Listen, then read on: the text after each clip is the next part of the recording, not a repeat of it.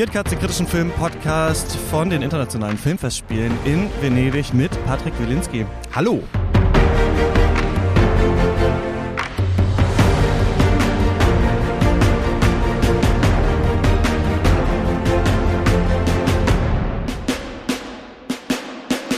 Ich bin Christian Eichler. Hi. Und die erste Frage, die ich beantworten muss, ist, was habt ihr da gerade für eine Musik gehört? Patrick, du hast sie nicht gehört, weil ich sie erst später reinschneide.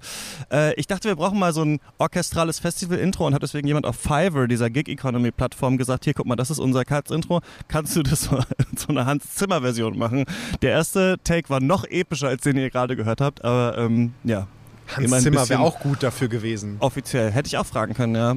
Aber ähm, der tut ja gerade und der hält wahrscheinlich so 50 äh, Geiger in seinem Keller gefangen, denke ich mir immer, für die Scores. Für Hast ihn. du mal dieses Studio gesehen von ihm? Es gibt ja, ja. im Internet, wo alles so aus so rotem Leder und so und keine Ahnung. Ich glaube, der macht aber so auch wie äh, Rembrandt oder weiß ich nicht was, dann machen andere wahrscheinlich so den halben Soundtrack und er kommt dann nochmal drüber und ja. macht dann die drei Tröten und so ein paar äh, Handgriffe und dann ein Hans Zimmer Soundtrack. Das denke ich mir bei vielen Komponisten, wo ich denke, so viel Musik kann man noch gar nicht schreiben eigentlich.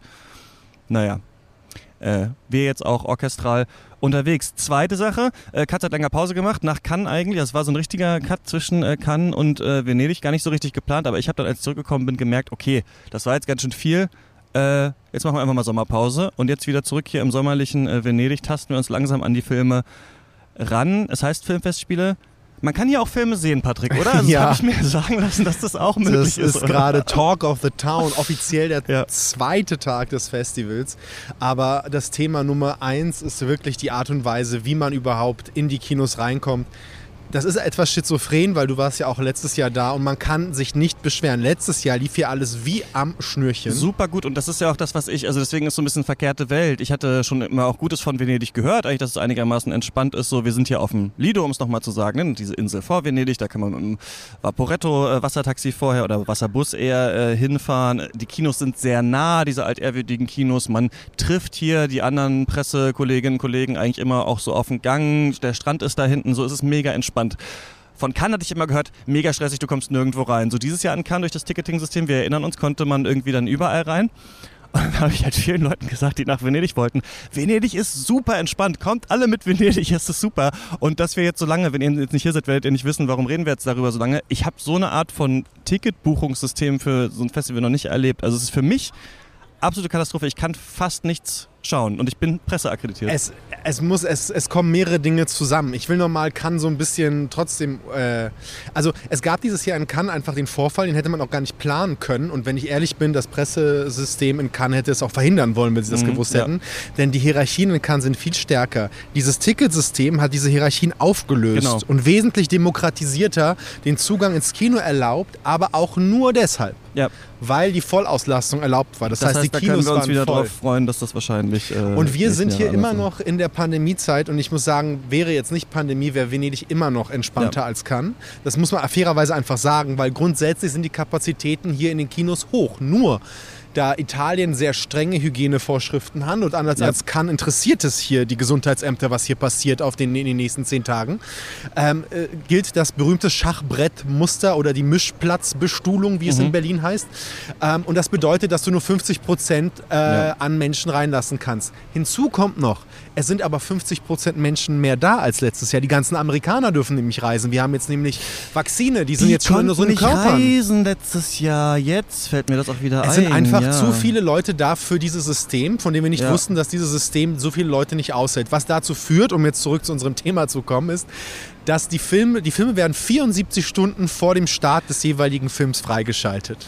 Das bedeutet, dass du eine Minute danach online sein muss, um dir einen Platz zu ziehen, weil, und das ist kein Witz, innerhalb von drei, vier Minuten sind hier die größten Seele dann dicht und ausverkauft. Ja, und bei mir glaube ich sogar fast noch, ich glaube, du hast, ne, du hast genau, du bist rot, Presseakkreditierung, ich bin blau, also du bist in der Hierarchie über mir. Und ich glaube, deswegen ist es für mich noch weniger kontingenter. Und für mich ist es wirklich so, also ähm, ich, du klickst rein und es ist so, als wäre man süchtig nach so einem Handyspiel, was man alle anderthalb Stunden spielen muss und aber immer verliert. Und so ist das tatsächlich hier. Dass ich, also du gehst dann da rein und dann siehst du so, äh, ah, da ist doch was rot, dann klicke ich da auf den Bereich drauf, dann siehst du vielleicht noch einen Platz gibt es doch, dann klickst du auf den Platz, der Platz ist weg. Dann scrollst du zurück, dann ist alles ausgegraut, dann lädst du nochmal neu, dann ist das wieder rot und dann klickst du wieder drauf und es geht wieder nicht. Und es ist halt so, dass man quasi, also um euch das mal damit ihr euch das vielleicht vorstellen könnt. Wir müssen jetzt quasi eine Liste haben, alle, welche Filme wollen wir sehen und dann gibt es zwei Slots, zu denen wir Möglichkeiten haben, Tickets zu ergattern. Der eine ist 74 Stunden vorher, das bedeutet, wenn der Film irgendwie um 8.30 Uhr läuft, müsst ihr eigentlich um 6.30 Uhr davor sitzen und versuchen, das zu klicken und wenn man den nicht kriegt, dann werden nochmal 24 Stunden vorher Tickets freigestellt. Das heißt dann zwei Tage später um 8.30 Uhr nochmal da sitzen und klicken.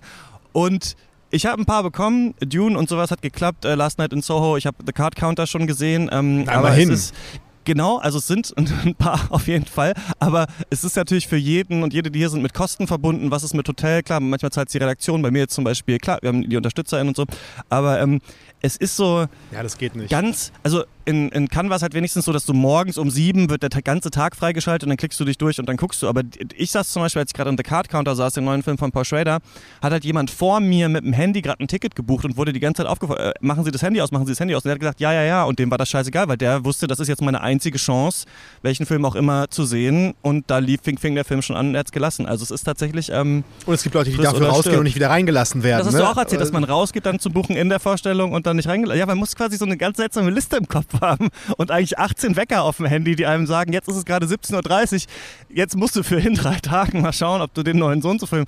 Und es ist halt so ein bisschen unnötig irgendwie. Es geht nicht, nicht. Ich finde ehrlich gesagt, das ist kurz vom Desaster hier, ja. weil die Leute flippen aus. Ich will ja gar nicht sagen, hier kostet die Akkreditierung 60 Euro. Okay, es gibt Leute wie ich, da zahlt die Redaktion die 60 Euro.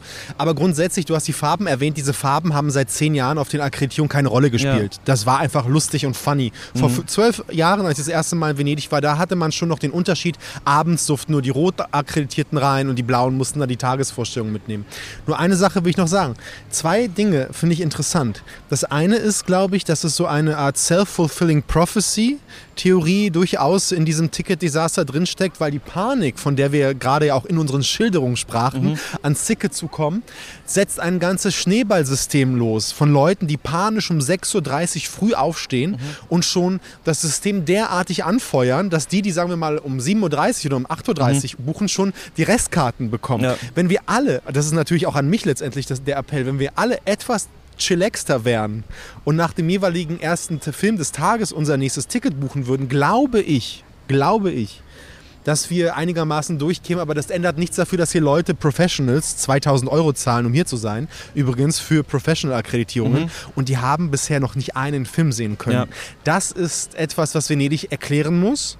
Und das ist etwas, was sie hier unbedingt irgendwie hinbekommen müssen, weil ich finde, es gibt hier Leerlauf am Tag. Hier gibt es noch Kinos, die leer sind vormittags. Da müssen halt die Filme zum Teil nochmal gezeigt werden. Ich weiß, es geht nicht immer bei den Großen. Und hinzu kommt noch eine Sache, will ich sagen, um so ein bisschen Amerika-Bashing zu betreiben. Der Run und der Hype der englischsprachigen Filme hier, den finde ich nicht gut. Weil ich habe das Gefühl, und wenn du mit Kollegen sprichst, die gerade aus Amerika angereist sind oder England, die interessiert nur das, was auf Englisch ist. Mhm. Und das ist ein, das ist, erzeugt auch so einen un, unguten Hype an den ersten Tagen, ja. der andere Filme überstrahlt, wo dann eben so Leute drin sitzen, die die vielleicht gar nicht sehen wollen und die dann wieder geblockt sind. Also verstehst du, es ist so eine Art Lawineneffekt, glaube ich, hier passiert. Und ich weiß nicht, wie sie den lösen wollen. Nee, so das viel kann Negativität so sein. Und das ist, ja, das, äh, vielleicht wirkt es von außen ein bisschen komisch, aber es ist wirklich, also es ist wirklich eine, ich sag mal, so eine besondere Situation, in der wir gerade sind, die einfach normalerweise äh, nicht so ist. Und ich denke dann auch genau, also dann muss es entweder auch technisch besser gehen, dass du immerhin auf einen Blick sehen kannst, wo gibt es da noch Plätze und dich nicht quasi durch 30 Veranstaltungen durchklicken musst, um dann noch zu schauen, kriegst du den Film noch irgendwo. Oder halt, dass dir dann wenigstens vom Festival gesagt wird, okay, in unseren Augen seid ihr nicht so viel wert, aber diese drei Veranstaltungen haben wir auch für euch noch äh, übrig gelassen oder irgendwie sowas. Aber dieses ständige, also ich bin deswegen gerade auch erstmal so ein bisschen raus und äh, muss mich da heute aber Abend. Aber dabei werden so die Filme rein. recht häufig wiederholt. Ich will, ich will gar genau, nicht unterbrechen. Nur Im Gegensatz zu anderen Festivals sind, sieht man sie öfter, aber äh, genau, also es gibt halt welche, wo ich dann, weiß ich nicht, zum Beispiel Spencer, ne, ähm, äh, hier der Lady Di-Film, äh, der mit äh, Kristen Stewart von Larain. Jetzt habe ich alle Sachen zusammen.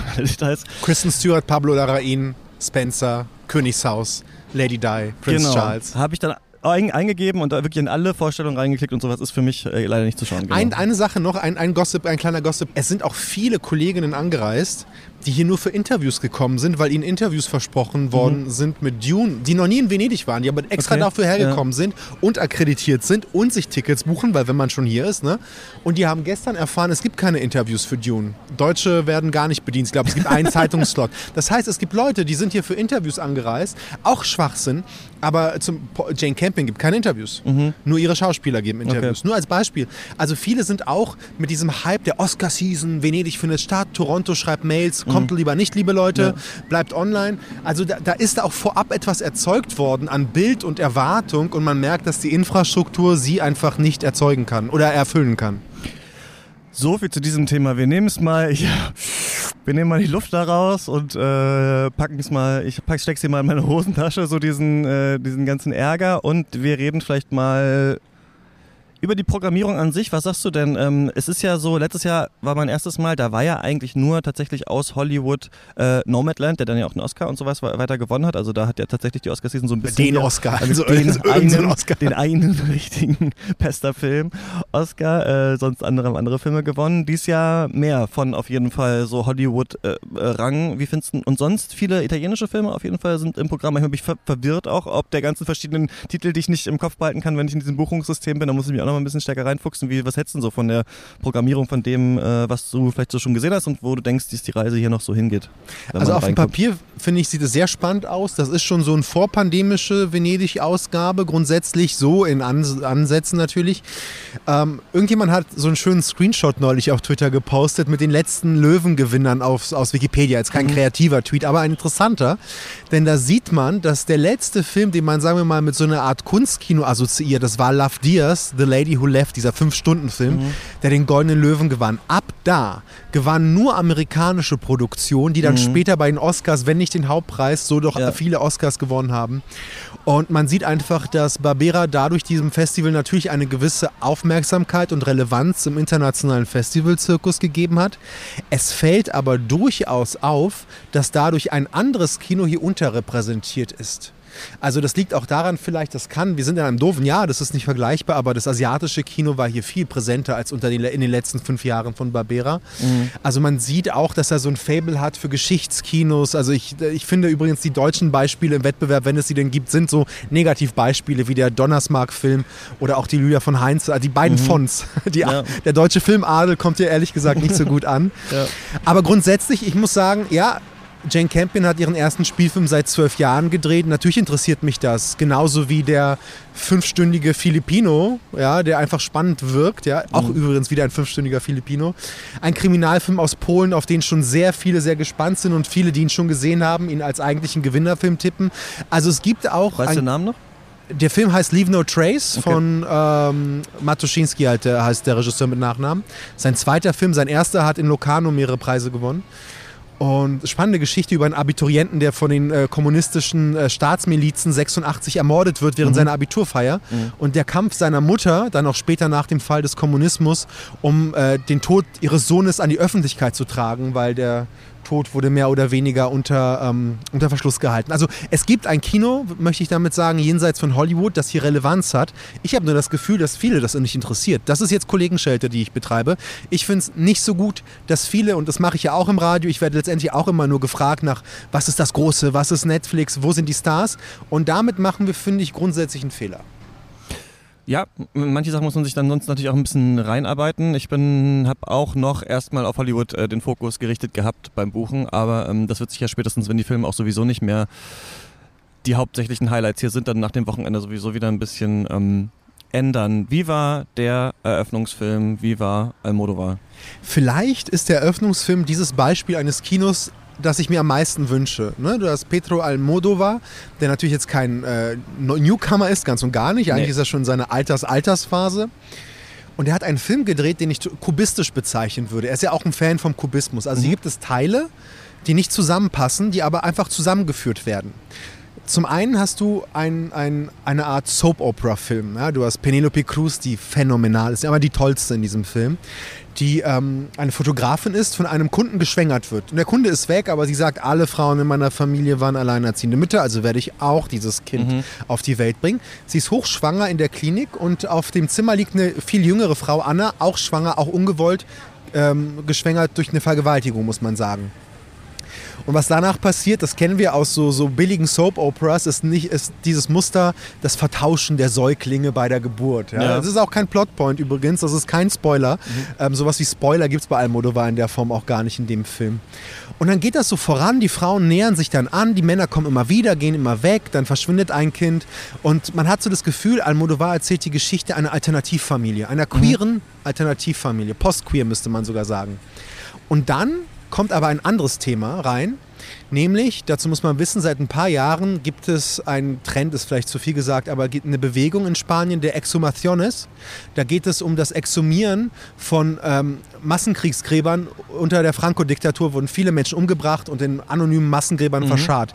Niemand hat diese Dinger je ausgegraben. Das ist ein großes äh, Trauma dieses, dieser Nation, das man nicht angefasst hat. Jetzt, seit ein paar Jahren, beginnt man diese Gräber zu exhumieren und diesen Menschen, die da erschossen worden sind oder ermordet worden sind, ähm, äh, eine ordentliche, ein ordentliches Begräbnis und damit auch ein Gesicht zu geben. Mhm. Und das flechtet Almodovar da ein. Das ist ein politischster Film. Das steht dann total so konträr vielleicht zu dieser Familie. Ja. Es geht ja um die Familie von der Penelope Cruz-Figur. eingeflochten durch einen anderen Handlungsstrang? Die Penelope Cruz-Figur weiß von ihrem Opa, der wahrscheinlich in so einem Grab liegt. Okay. Und sie bittet diesen ähm, Erzeuger ihres Kindes letztendlich, der auch der Kontakte hat, diese Exhumation voranzutreiben. Ah, okay. Und dann bildet sich mit ihm dieser anderen Frau, die schwanger geworden ist, und ihr so eine Art postqueere Familie. Die, mal sind es die Frauen, die zusammen sind, dann ist sie wieder mit dem Kindsvater zusammen. Aber sie stehen dann über dem Grab. Also im übertragenen Sinne meine ich das natürlich. Und das fand ich sehr spannend, wie Almodovar sich hier einfach aufgerafft hat, einen hoch also fast schon tagesaktuellen, also mhm. so Seite 3 Reportage in der süddeutschen mäßigen Film zu machen, mhm plus ganz bei sich zu sein, bei seinen Themen, bei den Frauen, bei den Familien, bei den Farben, bei der Buntheit, bei der Lust und Laune der Liebe. Ähm, für einen Eröffnungsfilm, ehrlich gesagt, kann man sich nicht mehr wünschen. Formal also auch erkennt man ihn da wieder. Ja.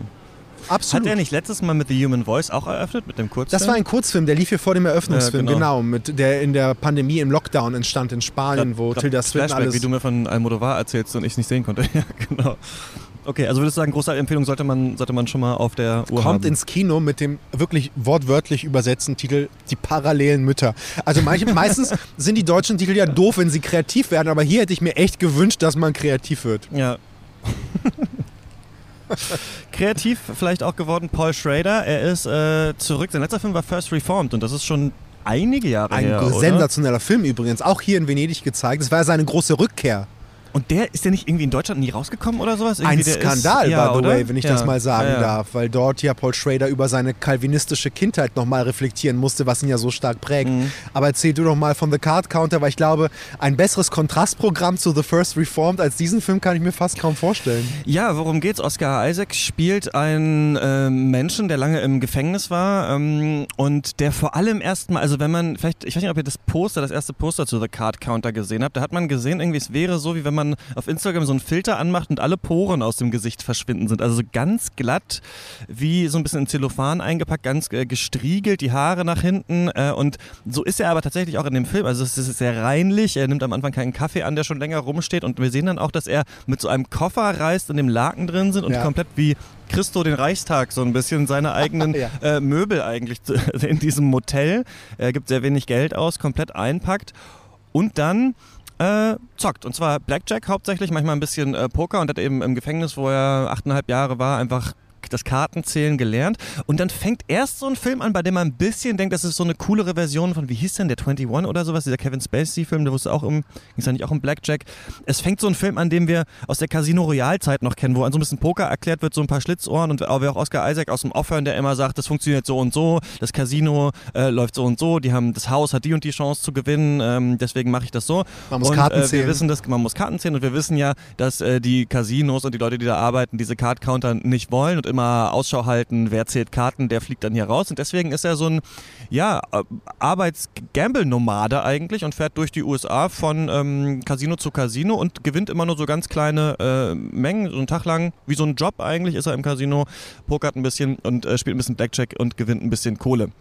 Und eine Zeit lang denken wir, darum geht es in diesem Film. Und auf einmal, und falls ihr gar nicht gespoilert werden wollt, ich mache diesmal mal Zeitmarken rein, könnt ihr meinetwegen den Teil zu Card Counter überspringen, liegt ja auf dem Bett, guckt so äh, äh, in die Ecke irgendwo und Schnitt, wir sind in Abu Ghraib und es ist gefilmt. Ich wusste, wusste ich habe lange überlegt, wie ich diesen Effekt beschreiben soll. Es ist wie Fischei, aber von innen. Also beim, bei diesem, beim, beim Fischaugenobjektiv ist es ja so, als würden wir auf eine Kugel gucken und sehen quasi das Bild auf dieser Kugel. Und ich finde, bei diesem Trick, den Paul Schrader äh, anwendet, ist es so, als wären wir innerhalb der Kugel.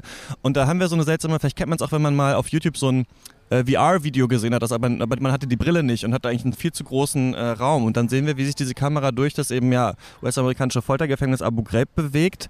Menschen mit Exkrementen beschmiert rumlaufen, geschlagen werden, von Hunden angebellt werden und wissen da noch nicht so ganz, was hat das eigentlich damit zu tun. Wir merken irgendwann, er war einer dieser äh, Folterknechte in Abu Ghraib, war deswegen im Gefängnis und trifft dann ja, den Sohn eines anderen Soldaten, der da stationiert war. Und der sind auf Rache, weil dessen Argumentation ist, eigentlich war ja deren Vorgesetzter der, der diese Foltermethoden da angewandt hat. Und die Soldaten waren, naja, waren sie unschuldig, ist eine Frage, die der Film auf jeden Fall aufwirft und dadurch einfach ethisch interessant ist, auf jeden Fall, während man ihn schaut und sich so fragt, ähm, Moment mal, soll ich jetzt mit dem mitfühlen? Wie ist es eigentlich? Äh, was passiert hier eigentlich noch? Ja. Bin sehr angetan von diesem Film, vor allem von dieser, auch, auch das ein kubistischer Film. Auch hier bringt Paul Schrader zwei Dinge zusammen, die gar nicht zusammengehören. Ja? Zum einen diese, die Frage der, der, der moralischen Schuld, auch der direkten Schuld von Soldaten in Abu Ghraib, von der amerikanischen, äh, vom amerikanischen Militär.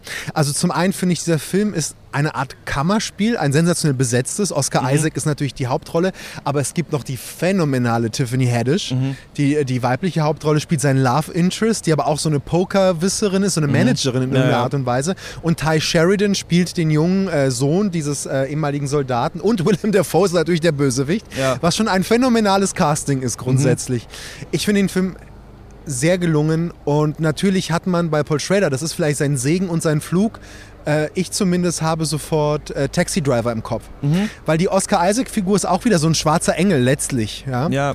Auch einer aus dem Krieg, äh, wie damals Travis Bickle, auch einer, der aus dem Krieg gekommen ich finde, ist. Das, da muss ich auch dran denken sollen. Ich bin nicht so mit Paul Schrader so ganz vertraut mit seinen ganzen, ähm, seiner Filmografie, aber stimmt, diese ähm, auch äh, Charaktere für diese Scorsese-Filme. Also er, er, sagt ja selber, dass diese dunklen, gefallenen Engel jetzt tatsächlich alle Figuren in seinen Filmen sind. Egal, mhm. ob sie durch von Nicolas Cage gespielt werden oder hier von Oscar Isaac.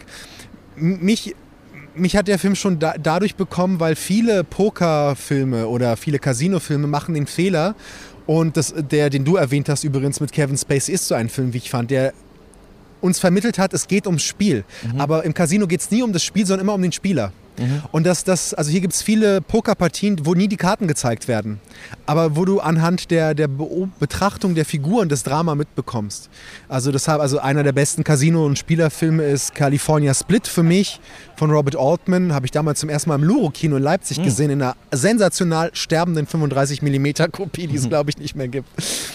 Und äh, Paul Schrader schafft es also zum einen, diese Tradition des Gambler-Movies hier äh, wieder aufleben zu lassen und ist dabei auch hardcore und scheiß politisch. Man muss es auch mal so formulieren. Er ist natürlich sehr brachial. Die Metaphern, die Rückblende, die du nennst, das hast du ja sehr schön beschrieben. Ich hatte schon auch so Wirkreflexe, weil das ist, da ist nichts schön dabei. Vor allem danach, also die funktioniert auch so, weil der Film sonst eigentlich sehr starr ist oft. Also wir sind in diesen kleinen eben Räumen, es gibt diese kleinen Handbewegungen und sowas und äh, die ist so, einnehmt. Das ist ein bisschen, wenn man zu lange, wie wenn man zu lange ins Licht geguckt hat und guckt dann wieder auf eine Wand oder sowas und es bewegt sich noch so ein bisschen. Und so diesen Effekt hatte ich da, weil durch dieses Verkrümmte, dass dann sich das Bild fast so ein bisschen bewegt hat, obwohl es gar nicht mehr so war. Also die brennt sich so ein bisschen ein auf der Netzhaut. Wir werden sicherlich noch lernen, wie dieser Effekt direkt heißt. Mhm. Ich weiß ich nämlich zu meiner Schande auch nicht. Ich hatte das, äh, die Assoziation, das ist so, als wärst du zwischen zwei Filmrollen gefangen. Mhm. Ja, und die gehen so auseinander. Ja. Weil es ist irgendwie wie eine Kamerafahrt, ja. aber es ist keine Kamerafahrt. Und dennoch ist es etwas, was ohne Schnitt gedreht worden ist, sehr ambitioniert, ja fast schon avantgardistisch. Ich glaube, selbst jemand wie Gaspar Noé würde diesen Effekt gutheißen. Ja. Ähm, das ist sehr gelungen. Paul Schrader sowieso einer, ich weiß nicht, ich kann nur allen empfehlen, ihm auf Facebook zu folgen. Weil ja, ich habe diese Entstehung des Films auf Facebook. Sachen, die da ja, gelassen werden. Ne? Aber das ist jemand, der diese grenzwertigen Sachen zur Debatte stellt. Das ist niemand, also es geht hier ganz direkt, dass er gerne mal einer schönen Frau sagen möchte, dass sie eine schöne Frau ist. Das gilt heute auch häufig zu Recht als sexistisch, aber er fragt, warum denn? Und man muss auch mal diese Kommentare lesen, neben der üblichen Empörung mhm. gehen und treten die Leute mit ihm in Kontakt. Außerdem sucht er nach Personal Assistance und so. Also es ist schon echt ein sehr unterhaltsamer... Es gibt auch einen Twitter-Account, der nur die Facebook-Posts von Paul Schrader twittert. Ja, ja. ja dieser Film übrigens auch ist. vor dem Lockdown gedreht, aber im Lockdown in Amerika geschnitten. Unter größten äh, äh Schockbedingungen. Er mhm. ist ja sehr krank und alt auch, ne? Also mhm. er hatte lange kein Vakzin und also freut mich für ihn, dass er weil du mich auf den, das amerikanische Kino in Venedig angesprochen hast. Er bringt ein anderes amerikanisches Kino hier hin. Eines, das wirklich noch sehr stark ein Independent-Geist hier arbeitet. Die Be Schauspieler sind zwar bekannt, die Finanzierung ist aber minimal in diesem Film. Mhm. Ich glaube, das ist nicht mal die, die rechte Wimperntusche von Timothy Chalamet in Dune, das, was dieser Film hier gekostet hat. Ja. Und ich vermute, dass ich länger über The Card Counter nachdenken werde als über Dune. Aber das ist jetzt vielleicht ein bisschen unfair. Aber trotzdem, verstehst du, was ich meine? Mir geht es darum, darum, dass Schrader steht für ein anderes amerikanisches Kino, das nichts mit Hollywood zu tun hat eigentlich. Äh, total. Und er nimmt, äh, er macht da keine einfachen, ja, ethischen oder moralischen Bilder auch auf. Also ähm, mit wem sympathisiert man da, warum oder auch auf welche Fährten lässt man sich so ein bisschen ein. Also ich fand es ganz interessant, dass wir am Ende merken, dass Oscar Isaac eigentlich, Oscar Isaac Charakter über seine eigene Rolle eigentlich reflektierter ist, als wir am Anfang äh, noch sind, ähm, wenn er dann am Ende quasi sagt, so ja, also ich ähm, äh, ich will eigentlich nicht, dass mir dafür verziehen wird oder sowas, ne? Und dann nimmt er noch einen Ausweg aus diesem Film, den ich auch irgendwie ganz interessant fand, dass er so gewählt hat. Ich fand ihn manchmal so ein bisschen sehr literal vielleicht. Also ich fand, dass manchmal man sich, während man den geschaut hat, sich so Details überlegt hat, die dann aber Oscar Isaac nochmal aus dem Off erklärt oder die uns nochmal so zwischen den Figuren erklärt werden. Das fand ich ein bisschen seltsam. Ich weiß nicht, ob es auch vielleicht ein bisschen der Stil von Schrader ist. Da hätte ich mir vielleicht, also so stark wie diese Szene war, die auf einmal so wegschneidet, das hätte ich mir, glaube ich, noch öfter in dem Film gewünscht, dass man eher den Film für sich äh, sprechen lässt und nicht die Charaktere nochmal das erklären lässt. Aber ähm, ich er hat aber schönen Blick auf, auf, die, auf die Community, auf diese Poker-Casino-Community. total. Ja. Also auch, und Oscar Isaac, auch jemand, der das stoisch wirklich ganz leicht tragen kann. Also ähm, äh, diese, diese Handgriffe, dieses, dieses Zurückhaltende, dieses Analysierende, unter dem auch dann so viel brodelt. Also das fand ich auch halt interessant. Ne? Also dass es hier gar nicht darum geht, quasi Normalerweise ist es doch so, man zockt und dann für den, für den Rausch und für das Spielen und für das Gambeln und, und für den American Dream und so weiter und so fort. Und hier hat so eher das Gefühl, man zockt eigentlich um, um, um sich überhaupt noch unter Kontrolle zu haben, um das innere Zittern eigentlich kurz mal äh, beiseite zu lassen, macht man irgendwas so, wie man vielleicht Schäfchen zählt, um irgendwie einzuschlafen. So muss Oscar Isaac acht Stunden am Tag Karten zählen, damit er irgendwie ähm, ja. einigermaßen erträglich ist. Er sagt ja immer, Menschen. dass er das Kartenzählen im Gefängnis gelernt hat. Ne? Das ist ja auch dieses, und T Tiffany Haddish sagt ihm, ja, geh doch mal ins Museum.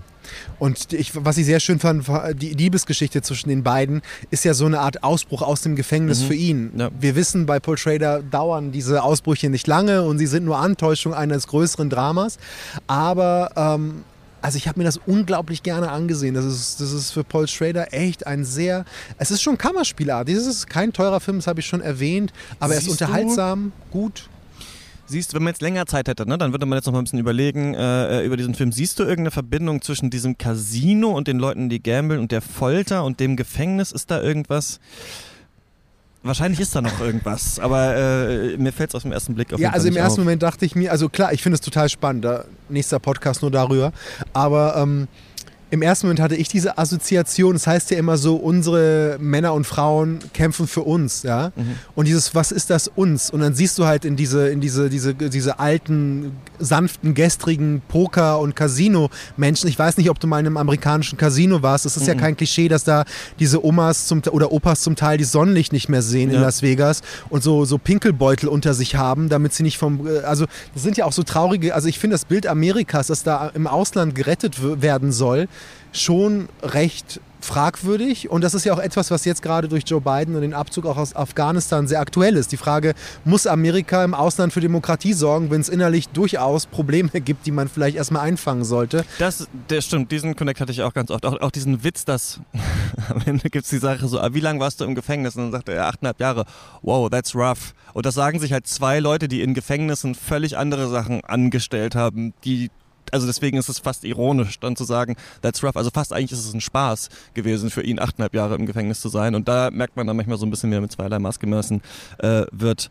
Du hast noch, schaffen wir noch was? Müssen wir, muss schnell einen Film buchen? Nein. Ja, ich habe gerade schon einen Film gebucht, lustigerweise. Ja, während, ich, während ich die Worte gesucht habe. Ähm, Power of the Dog gucke ich morgen. Wie ist der neue Sorrentino? Also, Gut, dass du mich nicht nach The Power of the Dog fragst.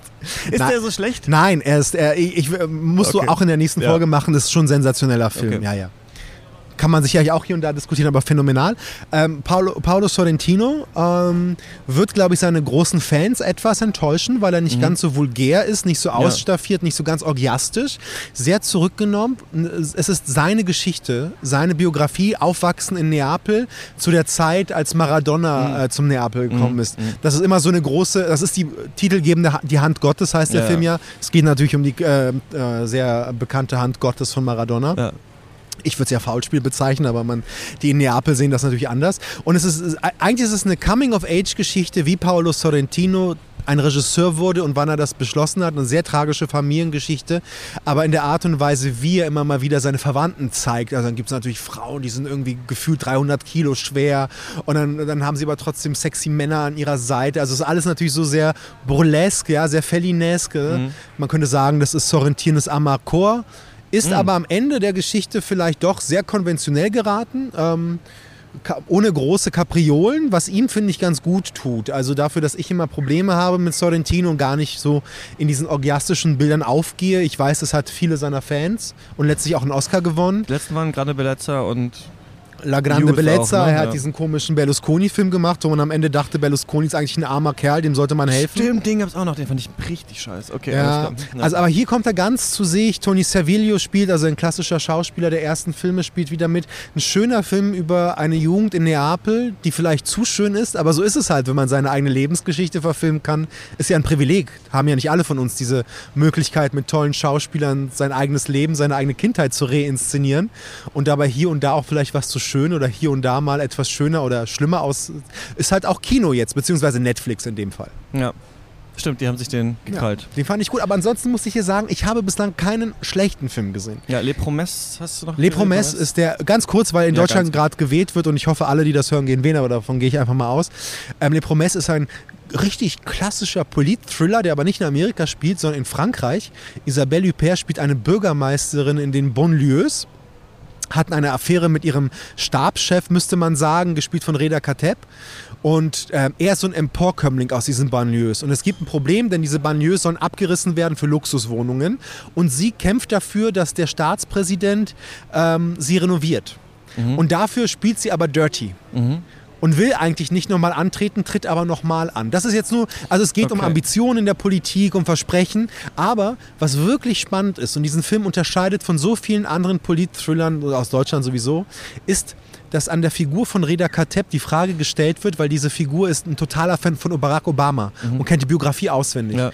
Und der Film stellt die Frage, sind in der europäischen Politik heute solche Figuren, aber auch solche Biografien wie die von Obama möglich. Mhm. Und dann sieht man, dass diese, dieses Glass Ceiling für mhm. solche Leute vielleicht viel dicker ist als für Frauen in der Politik mittlerweile.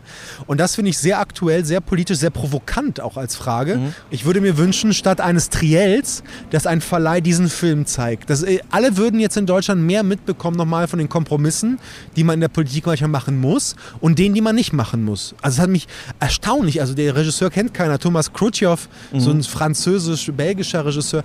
Aber irgendwie ähm, sehr toll, toller Eröffnungsfilm. Okay, von Horizonti war der der Eröffnungsfilm? Äh, das ist der Eröffnungsfilm der Sektion, der wichtigsten Nebensektion der Horizonti. Okay, und dann kann man das ja so machen, dass auf verschiedenen Sendern dann Baerbock und so ihren Audiokommentar. Na, die sollten das auch gucken. nee, wirklich, es sollten mal wirklich mal gucken. Vor allem, ich wüsste nicht, wer in Deutschland so einen Film machen könnte. Das, mhm. das könnte ja in Neukölln spielen, aber unsere Filme über die Gangs und Großfamilien aus Neukölln ähm, sind ja so sind ja erotisch fast aufgeladen, wie geil das ist, so ein Gangster zu sein. Ne? Aber, aber, hier bei den Franzosen, das muss man denen echt lassen, das ist alles so nitty-gritty. Das könnte auch so genauso gut in Denver spielen oder in, keine Ahnung, irgendwo in Boston oder in Portland. Sehr toll. Ja, vom deutschen Film fangen wir lieber jetzt nicht noch an. Wir haben ja schon. Der ist ja nicht präsent. Wir können ja nicht mal über etwas reden. Probleme. Außer dass Franz Rogowski in einem italienischen Wettbewerbsbeitrag eine Nebenrolle spielt. Das stimmt. Eventuell werden wir darüber hier auch noch reden. Äh, ganz kurz für euch: Erwartet keinen täglichen Festival-Podcast diesmal. Ich versuche mir so ein paar Leute zu krallen, aber es ist alles ein bisschen anders. Deswegen ist vielleicht mal ein Tag Pause und dann äh, kommen wir wieder zurück. Aber es gibt auf jeden Fall äh, Folgen und ich tippe auch mal, morgen gibt es eine. Ich schau mal, wen ich finde. Patrick, erstmal vielen Dank. Sonst findest du mich immer hier. Immer hier in diesem Stuhl, dann komme ich einfach an, sag bitte, bitte, Deutschlandfunk, Kultur, Vollbild, Festivalberichterstattung von dir nochmal zu hören. Macht's gut, bis zum nächsten Mal. Ciao.